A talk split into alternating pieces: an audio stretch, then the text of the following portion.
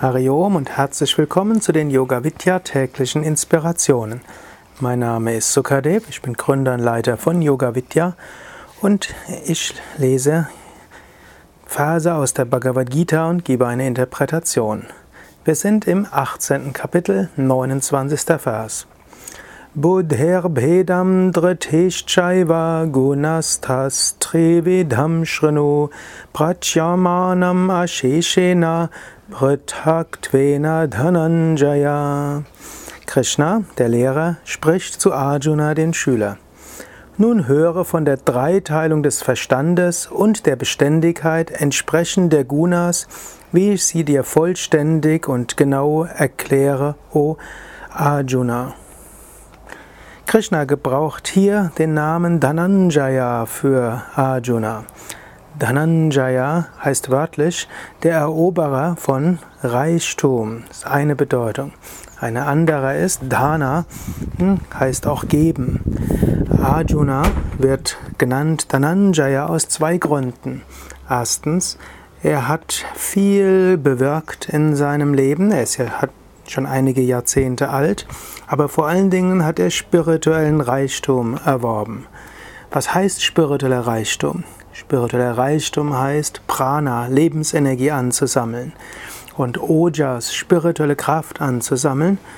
Spiritueller Reichtum heißt positive Charaktereigenschaften zu entwickeln, eine spirituelle Einstellung zu entwickeln und das Göttliche zu erfahren. Wie erreicht man Ojas, spirituelle Energie. Man kann sagen, jede spirituelle Praxis erhöht Ojas. Asanas zu üben, also Yoga-Stellungen, Pranayama, Atemübungen, Meditation, Mantra-Rezitationen.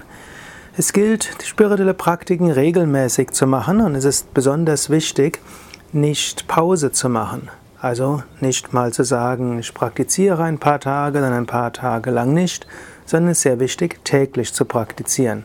Wenn man ein paar Tage nicht praktiziert, verliert man eine Menge von Ojas wieder. Natürlich wird man nicht jeden Tag exakt gleich praktizieren können.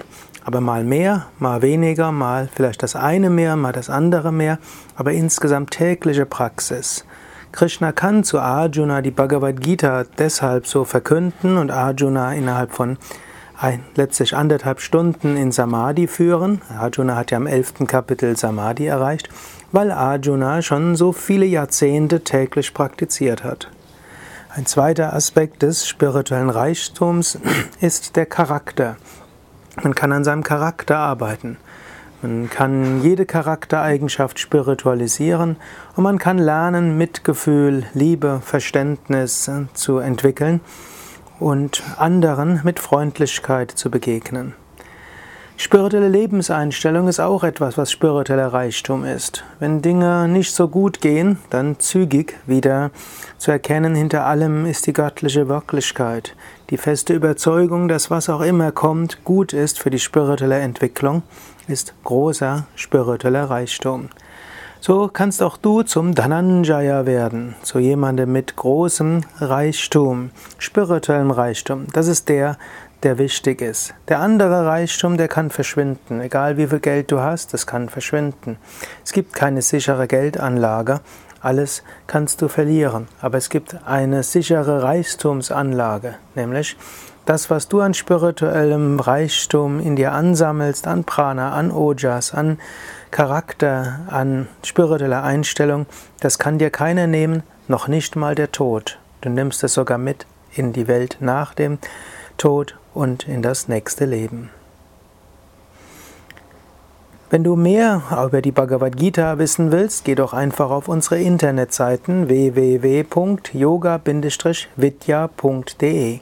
Wenn du dann in den Suchschlitz auf der Seite Bhagavad Gita eingibst, findest du sehr viele Interpretationen der Bhagavad Gita, du findest Rezitationen, du findest Übersetzungen, des, den Devanagari Originaltext, Transkription und vieles mehr.